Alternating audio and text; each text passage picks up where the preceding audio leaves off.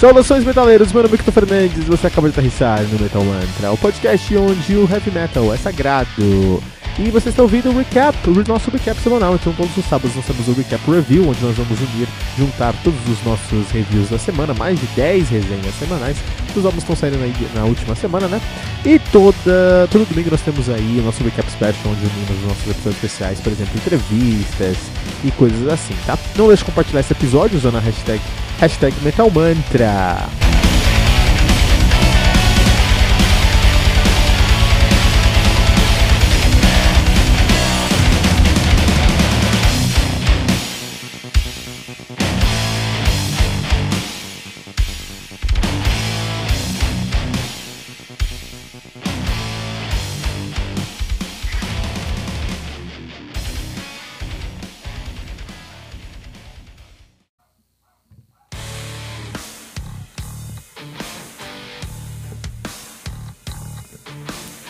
Só um minutinho, metaleiro, já vamos ouvir o episódio de hoje. Mas agora queremos te apresentar o Heavy Bulletin. O Heavy Bulletin surgiu como uma maneira de trazer o sangue nos olhos do metaleiro aposentado. Mas o que é o metaleiro aposentado? É o cara que na adolescência ouvia muito heavy metal, tinha cabelo grande, tocava numa banda, e depois de um tempo, a escola acabou, veio o vestibular, a faculdade, o trabalho, o IPVA do carro, o casamento, o apartamento, os filhos, os boletos, a academia, enfim, tá osso, né? Eu sei disso porque eu passo por isso também, mas eu nunca quis deixar a paixão que eu tenho pelo heavy metal morrer. E assim, eu comecei o meu podcast para falar sobre um álbum novo de heavy metal todos os dias. E para isso, eu tive que desenvolver uma curadoria, um processo interno para conseguir me manter a par das novidades do mundo do metal. E com esse processo eu lancei 300 episódios entre janeiro e abril de 2019. Vou repetir isso, tá? 300 episódios em 4 meses. A maioria dos podcasts de heavy metal não chegou no episódio 200 ainda, com um ou dois anos de atividade. E isso só foi possível por conta do meu processo interno de curadoria. E é essa curadoria que eu acredito que é o modelo de monetização que eu sempre busquei. É uma forma de entregar muito mais para o meu ouvinte do que eu estou pedindo em retorno. Porque eu sei que contribuir com o Metal Mantra representa um sacrifício e um voto de confiança. E a minha resposta para essa paixão do meu ouvinte é o Heavy Bulletin, o seu guia definitivo para o mundo do heavy metal. O Heavy Bulletin é uma newsletter semanal que você vai receber no seu WhatsApp com quatro colunas. Uma coluna de lançamentos, com nove álbuns que saíram naquela semana, ou naquele mês, quando a semana estiver fraca de lançamento. Uma coluna de aniversário, com três álbuns que estão fazendo aniversário naquela semana. Uma coluna de garimpo, com três discos que são uma sugestão do Metal, do metal Mantra sempre fugindo do óbvio, e uma coluna especial, que conta com uma lista de seis discos, por exemplo, Power Metal canadense, Death Metal da Flórida ou Death and Roll americano. Todas essas sugestões vêm com uma capa, um texto descritivo e o link para o Spotify. Estamos falando de 21 discos que você pode ouvir todas as semanas, com selo de curadoria do Metal Mantra. E quanto é que isso vai custar? R$ 9,90 por mês. Isso mesmo, pouco mais de 10 centavos por disco. Esse é o modelo de se entregar muito mais do que estamos pedindo em retorno. 84 discos por mês por uma assinatura de R$ 9,90. E ainda mais que isso, nós não queremos que você dê nenhum pulo no escuro. Se você acessar agora o nosso projeto de financiamento coletivo no colabora.ai, você já pode conferir a nossa primeira edição aberta para todos. Essa edição tem todas as colunas e o cuidado que você vai encontrar em todas as próximas edições. Por isso, acesse agora mesmo o colabora.ai barra metalmantra e conheça o Heavy Bulletin, o seu guia definitivo para o mundo do heavy metal.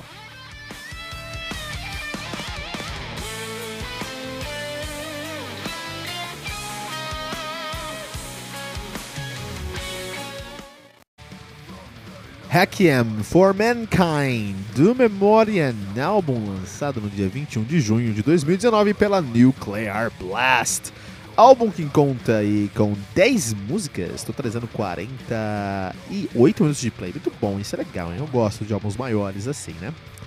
Ah, Memoriam, que é uma banda de death metal de Birmingham, na Inglaterra. Os caras são da terra do heavy metal. Quem veio de Birmingham? Judas Priest. Quem mais veio de Birmingham? Uh, Black Sabbath. Imaginem se o Iron Maiden tivesse vindo de lá. E com certeza seria ali a The Land of the Heavy Metal. Metal Land, né? Os caras são nativos desde 2016 uh, até hoje. Uh, na verdade, o, o, o Memória é legal porque eles começaram com uma banda tributo ao Bow Thrower. E aí depois eles assumiram uma sonoridade, uma personalidade própria e aí estão na ativa desde 2006 fazendo o seu, o seu som. 2017 é o seu debut com For the Fallen, 2018 The Silent Vigil, 2019 Reckon for Mankind. Isso é muito raro, três álbuns em três anos especialmente pela qualidade que os caras estão trazendo aqui na sonoridade deles. Então, parabéns aí para o, o Memorian, né? Memorian que tem um, um, um logo muito bonito e uma capa do Requiem for Mankind que é muito bonita também. Frank Healy no baixo, ele toca no Sacrilege, e já tocou no Benediction e no Palm Death, e no Anal Nathrak, Anal Nathrak e no Zebral Fix. Só banda poderosa. Andrew Whale na bateria, tocava no Colostomy e no Bolt Thrower, olha aí. Scott Fairfax, guitarrista do Benediction, muito bom. Um, e Carl Willets, vocalista, que já cantou lá no Bow Thrower, né? E hoje aí tá no Memória. Muito legal, muito bom mesmo. Os caras sabem o que estão fazendo aí. Uh, Rakien for Mankind, né? Saiu agora semana passada, dia 21 de junho. Semana passada, algumas semanas atrás, na verdade, né? É, e é muito legal porque eu, eu, é, é interessante quando eu pego esses álbuns de bandas que veio de bandas e vejo que a sonoridade é um pouco diferente da onde ele veio, mas que ainda assim é muito positiva. Hoje em dia é muito comum você encontrar ali um, um platô no death metal. Essa é a realidade. Death metal hoje ele é um grande platô. Você tem muito álbum de, black, black, de death metal saindo e as bandas estão sempre fazendo as mesmas coisas, trazendo as mesmas sonoridades, trazendo as mesmas pegadas. Não é o que você vai encontrar aqui no Memoria, não.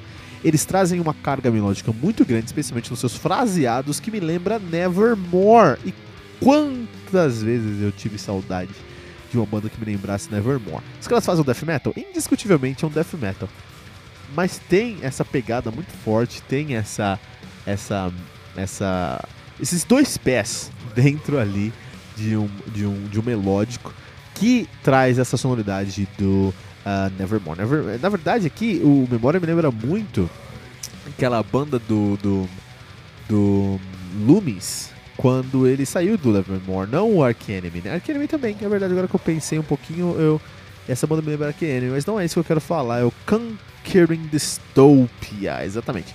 O, o Memorial me lembra muito Conquering Dystopia, que é uma banda que é tem muita influência ali do Nevermore, mas é muito mais agressivo, muito mais pesado. De verdade, agora pensando sobre isso, o Memorial é o que o Arch Enemy deveria ser. É verdade. É, o Arch Enemy é uma banda que veio de um background muito agressivo lá, com uh, o Emmett vindo do Carcass, o criador do, do, do, metal, do death melódico, né? O, no Carcass. Mas aí, do Heartwork, mas aí quando ele foi pro, pro, pro Arch Enemy, ele, por algum motivo, ele assumiu uma, uma postura mais melódica. Culminando com os últimos álbuns do Arch Enemy, que, que o último álbum, os últimos álbuns da Angela Gassel, que, ela, que era a trilha sonora do Resident Evil, eram muito mais melódicos do que. Tinha uma que é agressivo, acho que a gente tá falando de Angela Gassel, né? Mas mesmo assim tinha uma pegada melódica muito grande ali. E com a, com a Alissa Whiteglass aí, muitos fãs torceram o nariz porque o, o Word ele mudou o som mesmo. A sonoridade ficou muito mais melódica em si, né? Eu gosto dos dois. Eu gosto ali da, da sonoridade da Alissa, da, do Art Emily na época da Angela Gaston e na época da Alissa Whiteglass também. Mas, é, quando o Loomis foi pra lá, eu pensei, puta, cara, agora... Quando eles falaram, ah, não, a gente vai ter um novo guitarrista aí, é o Jeff Loomis. Eu falei, minha nossa. Isso sim, é isso que eu tava esperando. Eu tava esperando uma banda que tivesse no mesmo plantel ali o, o, o Emmett, o Loomis, a, Alita, a Alissa Whiteglass. Puta, cara, isso aqui vai ser incrível. Vai ser algo. Vai explodir minha cabeça de tanto peso. E não foi, não foi, não sei até onde Loomis tem liberdade para escrever lá. Os riffs lá não me são como riffs de Loomis. O Loomis sempre teve uma identidade, uma personalidade muito forte lá, por exemplo, no, no, no Nevermore, né? E o Memoriam me traz é, isso que me faltou, que eu senti tanta falta no, no novo Arch Enemy. Talvez porque eles tenham ali essa, essa intersecção com o Bolt Thrower, e o Bolt Thrower ele uh, é, um, é, um, é um death melódico, um death não melódico, mas é um death metal com muita propriedade, muita personalidade. E eles trouxeram isso do Bolt Thrower aqui para memória de uma maneira é, bem tranquila, assim. Acabou sendo bem um, um, uma transição bem tranquila, bem é, é, é, suave nessa sonoridade, né? Não tem tanto como explicar a, a sonoridade do Reckon for Mankind. É um álbum muito sólido, um álbum com muita categoria de músicos muito experientes que trazem ali um death metal como deve ser tocado, apesar de ter uma influência muito grande de, de melódica. Você está sentindo falta de Nevermore, clássico, está sentindo falta ali de Enemies of Reality. Memoriam é uma boa pedida aí para o seu review da CD, o seu review diário aqui no Metal Mantra. Destroyer of Worlds, do I Apocalypse, álbum lançado no dia 10 de junho de 2019 pela PRC Music. Álbum que conta com nove músicas totalizando impressionantes 38 minutos de play, cara, sendo que a última música tem 6 minutos, então calcule a média aí da duração de cada música do álbum. Uh, a Apocalypse, que é uma banda de black com muito death metal, os caras são de Quebec no Canadá, estão na ativa aí.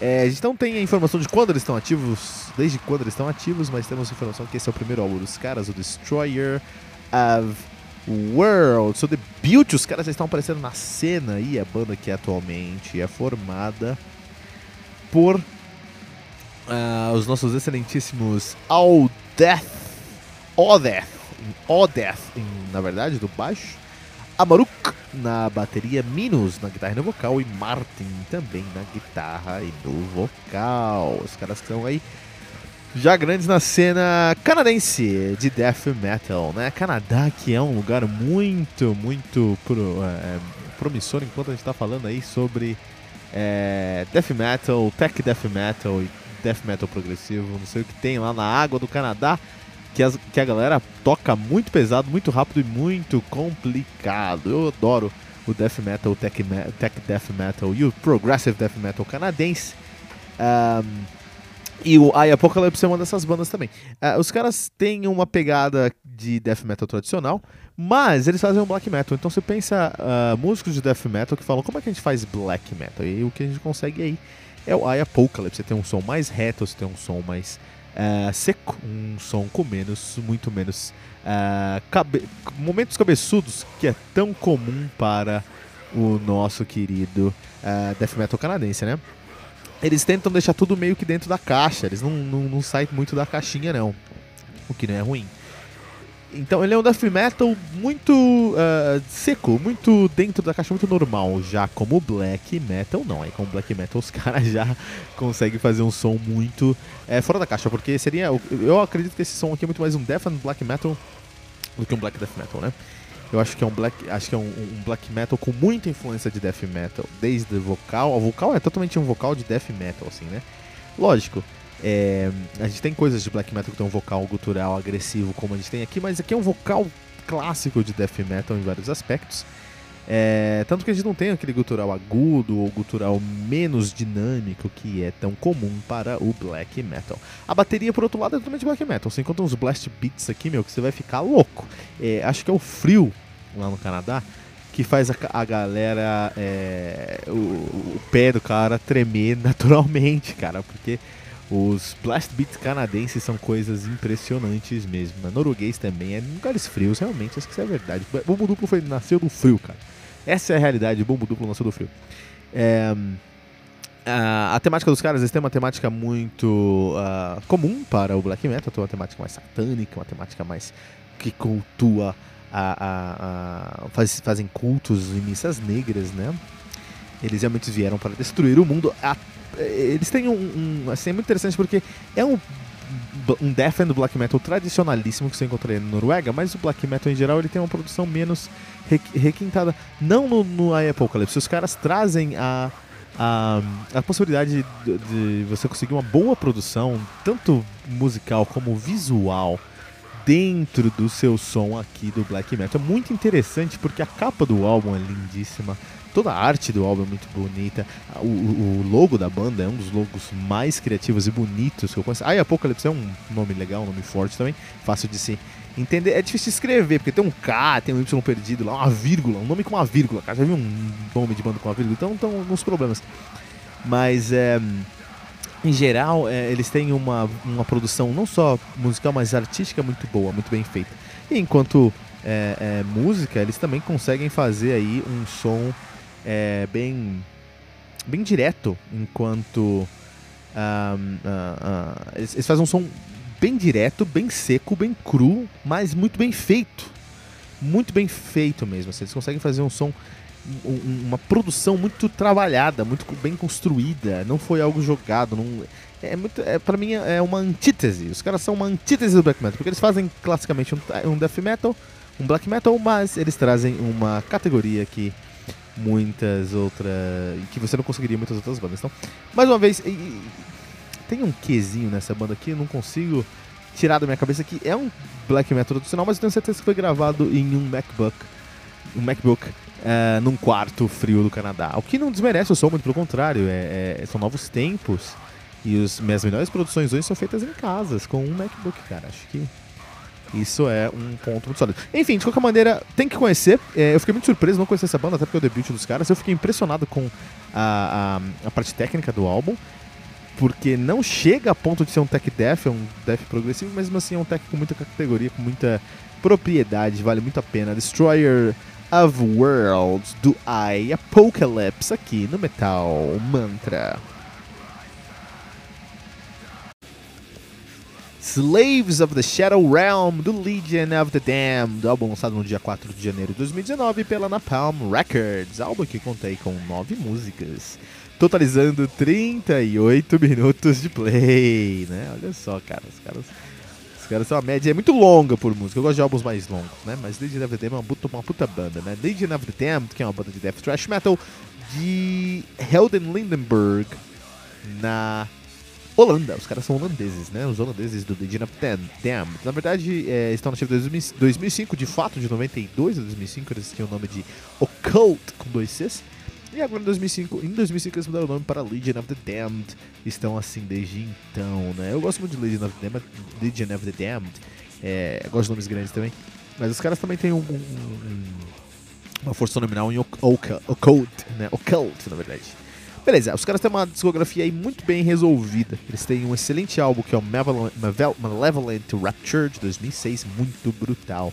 Um melhor ainda que é o Sons of the Jackal de 2007. Depois vieram com 2008, em 2008 com the Blade, onde eu conheci os caras e eu vou falar pra você que a, a, a, a arte de dentro do. Eu tive esse álbum na minha mão e a arte dentro do encarte desse álbum é impressionante. Tem uma menina, uma loira assim, desesperada se arrastando no chão. E tem o, os caras do Legend of the Damned atrás, assim, com umas. Com, com lâminas, né? Com, com facas e facões e foices que dá muito medo, assim, do que, que eles fizeram ali. Isso é a capa daria muito, muito problema hoje em dia. Cult of the Dead, de 2008 também, também um álbum muito bem é, recebido. Descent into Chaos, de 2011, desculpa.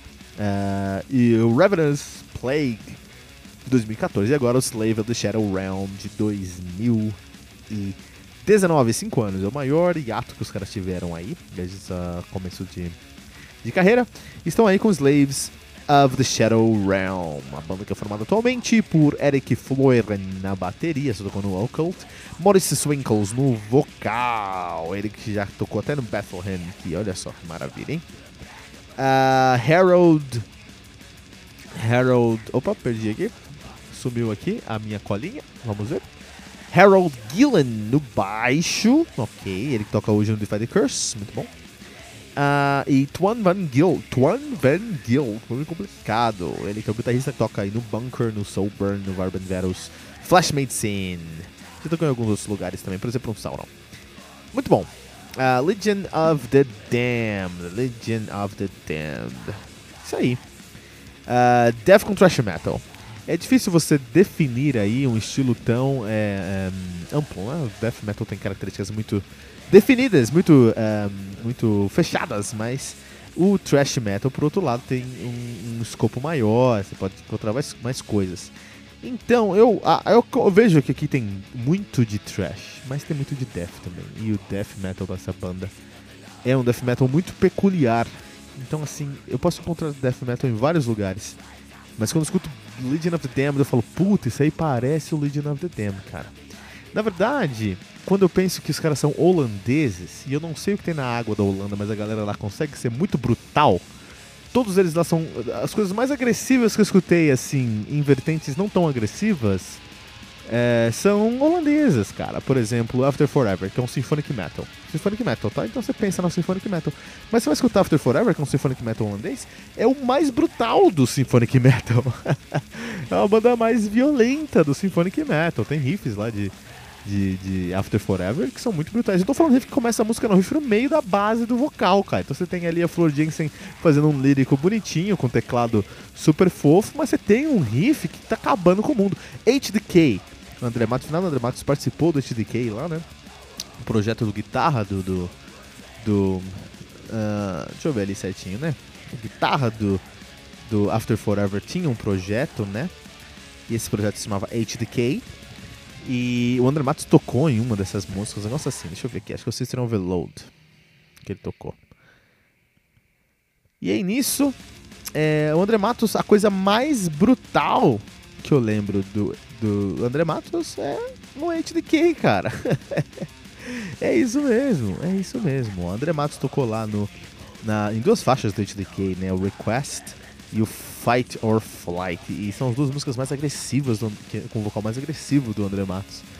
É, então, é, se você pega qualquer som que não é muito agressivo e você procura a sua vertente holandesa, você vai encontrar muito mais brutalidade. Não sei o que tem na água lá. Quando você pensa no, no, Quando eu penso no thrash metal, que eu sei que é muito rápido, é, é nervoso, é raivoso, parece um cachorro latindo, né? Com raiva mesmo. É, eu penso em, em vários elementos, mas não penso em brutalidade. Quando eu pego a vertente holandesa, no caso, o, o, o nosso querido Legend of the Dam, aí eu consigo ver, puta, eu não sei se isso aqui é um death metal com muito thrash metal ou só um thrash metal holandês, um thrash metal que está se valendo de muita brutalidade. Independente do que é ou não seja, de onde vem esse motivo, o fato é que eles criaram uma identidade muito, muito expressiva. Tanto que eu consigo ver HDK em. Eu consigo reconhecer HDK em qualquer momento. Se você tem HDK rolando, eu falo, puta, ah tá, esse aqui é HDK. Por causa da personalidade deles. Isso é muito positivo, isso é muito legal. É muito bom, cara. É muito bom quando uma banda cria uma identidade tão forte que ela se distingue simplesmente pelo seu som, cara. Né? Quisera toda banda tivesse essa mesma estrutura, tivesse essa mesma personalidade, identidade musical aí. Os caras, e o mais importante é que os caras têm isso desde o primeiro álbum, cara, desde o Malevolent Rapture. É isso, Malevolent Rapture, isso, né? Malevolent Rapture. Desde o primeiro álbum, os caras já têm essa personalidade, essa identidade muito feita. Muito bem feita. E aqui no nosso Slaves of the Shadow Realm, eles não deixam a desejar, eles também trazem o mesmo conceito. Uh, dessa identidade muito forte, assim, muito forte, né, meu? E muito criativa também, porque os riffs, eles... É, quando a gente pega, por exemplo, uh, The, Window, The Widow's Breed e Slave of the Southern Cross, são duas músicas totalmente diferentes entre si, mas que tem tanta criatividade, é muito bem feito é, por causa da criatividade dos seus riffs. Como os riffs foram criados ali. Isso é muito positivo. E é isso. Eu posso ficar o dia inteiro falando sobre, sobre um, Legion of the Damned aqui, mas a realidade é que é um álbum, um dos melhores álbuns de death metal do ano. Não sei se vai estar nas listas aí, porque death thrash metal, como fica no meio desses dois estilos que tem muita coisa saindo, tem muita coisa de thrash e death saindo, como fica no meio dessas duas coisas, talvez não tenha devida atenção, mas é muito bom, cara. É muito bom, cara. Eu gosto muito das. Eu vou dar, trazer aqui uma. uma, uma uh, um destaque especial para as guitarras, né? Para o nosso par de guitarristas, o nosso excelentíssimo Harold Killen. Não, desculpa. Uh, Tuan Van Gill, né? Só ele que cuida das guitarras aqui, não para, é um guitarrista apenas. O Tuan Van Gill, que sozinho traz linhas que são ao mesmo tempo bem cruas, como pede o thrash metal, e bem uh, agressivas como pede e brutais como pede o death metal. Muito, muito, muito gênio fazer isso. Legion of the Damned com o seu mais novo álbum Slaves of the Shadow Realm aqui no Metal Mantra. Revelations of Oblivion, do Possessed, lançado no dia 10 de maio de 2019 pela Nuclear Blast. Álbum conta aí com 11 músicas, 11 músicas totalizando, 12 músicas, desculpa, totalizando aí 53 minutos de play. Possessed, que é a banda criadora, isso aqui não é tudo que acontece no, Metal Mantra, tá? Os caras que criaram o Death Metal, os caras criaram o Death Metal com o seu álbum Seven Churches. Então, o debut dos caras criou o Death Metal. Isso é único aqui no Metal Mantra, né? Então os caras que são os pais do Death Metal, tem muito de Thrash Metal atualmente, também os caras são de São Francisco, na Califórnia, são nativa desde 83. De fato, de 83 a 87 eles criaram ali o Death Metal, só isso. Eles pararam em 87, voltaram em 90, pararam em 93, voltaram a ressurgir em 2007, estão nativa desde então. Muito legal, muito legal, muito importante isso aí, né? Então o Possessed tem uma discografia muito importante para o heavy metal em geral, especialmente para o death metal, porque eles têm três álbuns. Uma banda com 34 anos de idade. Três álbuns e um estilo que eles criaram, que é o death metal. Pouca gente pode falar que fez isso, né? Então eles têm aí o Seven Churches, de 85, que criou o death metal. Depois lançaram o Beyond the Gates, de 86. E pararam, acabou aí, né? A banda foi reativada Uh, pelo, pelo, apenas um dos seus membros originais, que é o Jeff Becerra, baixista e vocalista atualmente, né? É baixista no começo da, da geração, agora ele já é, é vocalista só. E ele uh, reativou a banda em 2007 e lançou o primeiro álbum depois de tanto tempo parado, que foi o Revelations of Oblivion. E qual o resultado? O resultado é impressionantemente positivo. Então a banda aí que é formada por Jeff Becerra no baixo, tá bom? Temos também aí o Emílio Marques na bateria, Daniel Gonzalez na guitarra, o Robert Cardenas no baixo. Eu acho que eu vi esse nome em algum episódio de Narcos, cara. e o Claudio Screamer na guitarra. Interessante, né? Essa pegada dos caras aí. Muito bom. Um, temos aí Revelations of Oblivion do Possessed. Então, o, o Possessed ele terminou lá no começo dos anos 90, né? Finalzinho dos anos 80, 86. Eu nem era nascido quando os caras terminaram, na verdade. Eu tô em 93 ali, mas último álbum dos caras, né? E beleza. Acho que os caras vieram, criaram um estilo, dois álbuns, desapareceram, acabou, saí. Todo mundo saiu feliz da história, né? Mas aí o Jeff Becerra falou: não, Deixa eu começar a trazer essa aí, um, um, esse som de volta aí, né? E ele trouxe eh, o Possessed, sob o nome de Possessed, porque ele podia fazer uma outra banda, né? Podia criar uma outra banda. Circle to Circle é um exemplo muito claro disso. Ele podia criar uma outra banda, mas não, ele falou: não, eu vou trazer o Possessed, né, em 2007. E eu, ou qualquer outro metaleiro, torceu o nariz. Os caras criaram o Death Metal. Por que, que você vai acreditar que apenas um dos caras, são o nome original, vai conseguir levar esse legado adiante? É algo maior, né? Você consegue imaginar o que é criar um estilo? Você, no seu debut, você criar um som que é tão único, porém tão bem aceito, que você estabelece não um subgênero, um gênero do heavy metal. Uh, poucas bandas fizeram isso. Black Sabbath fez isso, Iron Maiden fez isso, Metallica fez isso, né? Mas Metallica usou o apoio aí de mais três bandas do Big Four, né? Do Bay Area lá, né? Um, Sepultura, de certa forma, fez isso com Macumba Metal, né? Mas o Possessed fez isso com Death Metal no seu debut, cara. Isso é impressionante, cara. É, o Iron não fez isso no seu debut. Ele, o Iron estabeleceu o New Wave of British Death Metal depois, lá do seu quarto álbum, quinto álbum, talvez. Interessante. E aí, o Possessed voltou e todo mundo tava tipo, meu, o que, que isso vai dar. E os caras lançaram aí o nosso querido Revelations of Oblivion. E eu já eu vim escutar esse álbum com o pé atrás falei, ah, isso aí vai. Isso aí vai ser um, um boost, cara. Isso aí vai ser um engodo tremendo. E, meu, eu vou falar pra você, é muito difícil os caras fazerem essa. É, tirarem esses, esses, esses é, dogmas negativos de cima deles e, e, e, se representarem pelo som. Parece que esse álbum saiu diretamente de Seven Churches, cara. Esse álbum é uma continuação direta de Seven Churches, cara. É incrível. O Jeff Beceiras, ele não envelheceu um dia, desde os anos 80. Não sei o que tem feito. Dormiu numa câmera é, é, hiperbárica, cara, esse tempo todo. É incrível, cara. Assim, dá pra entender o que ele fala, mas é muito agressivo. Muito, muito agressivo. Um, a, a, a, temática da banda, a gente continuar falando sobre os mesmos temas de uma maneira muito simples, também nos leva à inocência, à ingenuidade, essa palavra, ingenuidade do black do death metal dos anos 80, cara. Olha que interessante. Temos referências aqui a sons que influenciaram o death metal na sua criação. Então, é, o vocal, por exemplo, parece que veio. Tem muita, muitas é, é, é, intersecções com o vocal do Scream Bloody Gore do, do, do, do, um, do Death. Chuck Schuldner fez aqui uma, uma, uma. Teve uma influência aqui, né? Uh, quando eu escutei Abandoned, por exemplo, eu falei, puta, isso aqui, isso aqui, essa música tá no lugar errado, essa música era pra estar no Seven Churches. Eu escutei o primeiro riff e já, já me tornei fãzão. Falei, puta, Death Metal em sua vertente mais es, es, es, escrachada aqui. É um álbum frenético, é um álbum uh, rústico, é um álbum old school, é um álbum limpo, é um álbum pesado, é o álbum que um fã de death metal precisa ouvir em 2019. Eu fiquei impressionado como os caras conseguiram fazer isso depois de 33 anos, cara. Eu fiquei impressionado, não sei como eles fizeram isso ainda.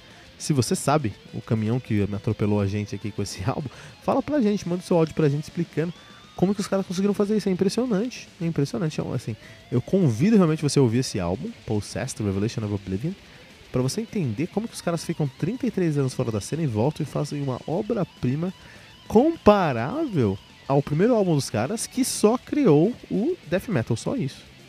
É muita responsabilidade, é muita bala na agulha para uma banda só.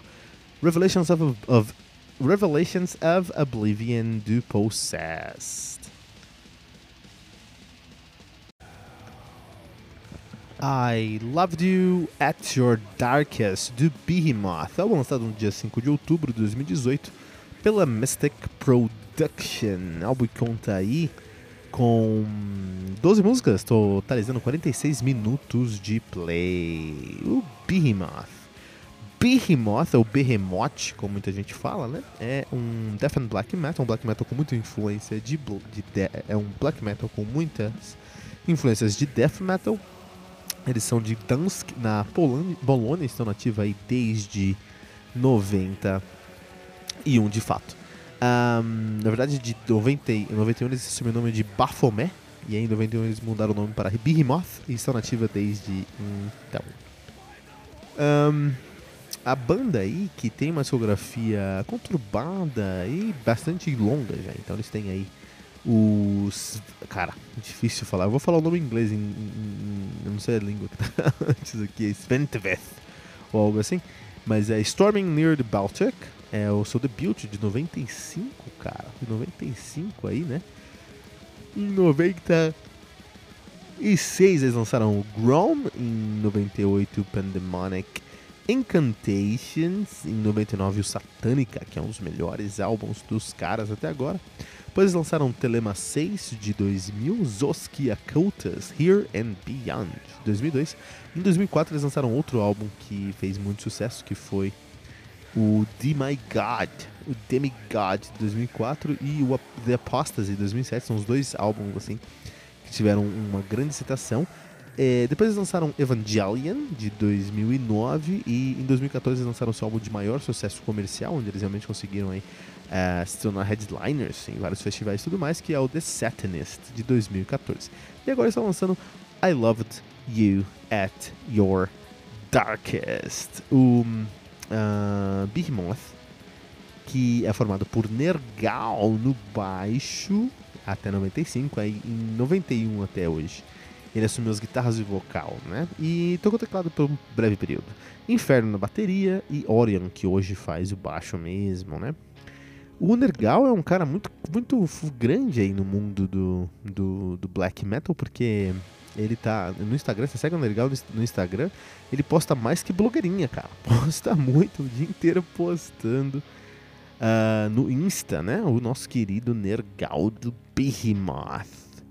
Um, e eles estão lançando agora I Loved You at Your Darkest, que é um, é um álbum muito diferente do que eles geralmente lançam aí, do que geralmente você pensa aí do, dos caras, porque é, é um álbum que conta com uma até se a gente pensar no nome do álbum, assim, o nome dos, o nomes, os nomes dos álbuns do Behemoth sempre pegam essa, sempre tem essa pegada satânica, pagã mesmo. Eles falam sobre paganismo, eles são fundadores do Satan Metal, assim, a igreja do Satã, né, dentro do heavy metal.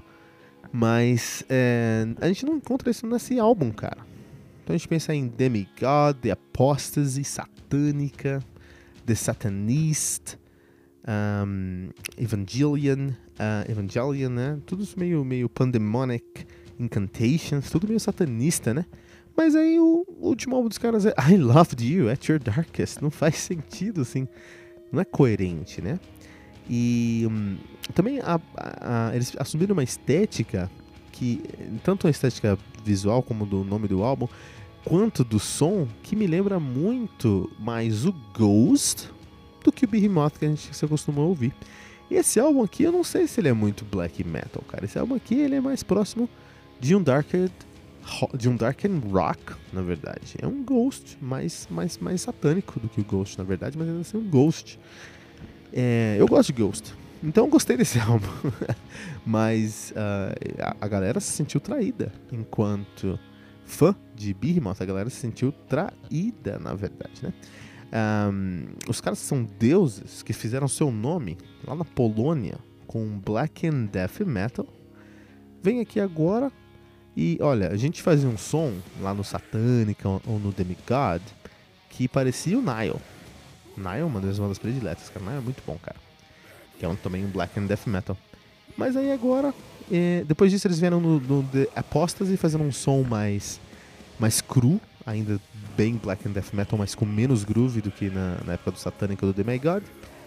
E aí agora eles com o, o, o I Loved It, I Loved You at Your Darkest, eles trazem um som mais próximo de Ghost ou de The Devil's Blood, por exemplo. Isso aí é uma, foi um choque para o fã, o fã. Tem coisas positivas no álbum? Tem, claro que tem. Eu gosto muito de Ora Pro Nobis Lucifer, é uma música uh, que tem a cara do Behemoth, mas com uma produção um pouco mais acessível, então você consegue entender, consegue acessar a mente demoníaca do Nergal ali. E o Nergal continua com um gutural muito sólido.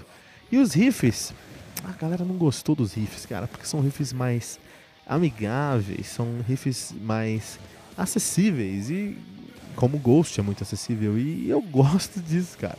Primeira, primeira vez que eu fui escutar Ghost, assim, eu não, não, tava muito afim de ouvir, porque eram uns caras vestidos de papa satânico. Falei, ah, isso aí vai ser mais do mesmo, mas não, cara. Os caras trouxeram tantas influências para dentro do som, tantas. Uh, uh, uh, misturaram tantos elementos dentro do som deles que fizeram, e, e, e, tudo com muita competência e com uma direção artística que fez ser um, uma música boa.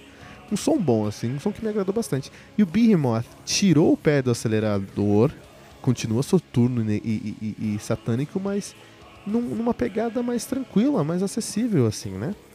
É, parece que o Behemoth adorou o sucesso aí do, do uh, The Satanist. Adorou se tornar headliner e as regalias que o dinheiro trouxe, porque eles tiveram o maior. Foi o álbum que mais deu certo na carreira deles, assim, comercial, né? Acho que eles gostaram disso, cederam alguns influxos de alguns produtores e trouxeram aí uma pegada mais comercial temos um Behemoth mais comercial. E aí, onde está o seu Deus agora? Onde até o Behemoth quer pagar as contas. É, esse é um, o clássico capitalismo predatório. Behemoth, I loved you at your darkest. No Metal Mantra.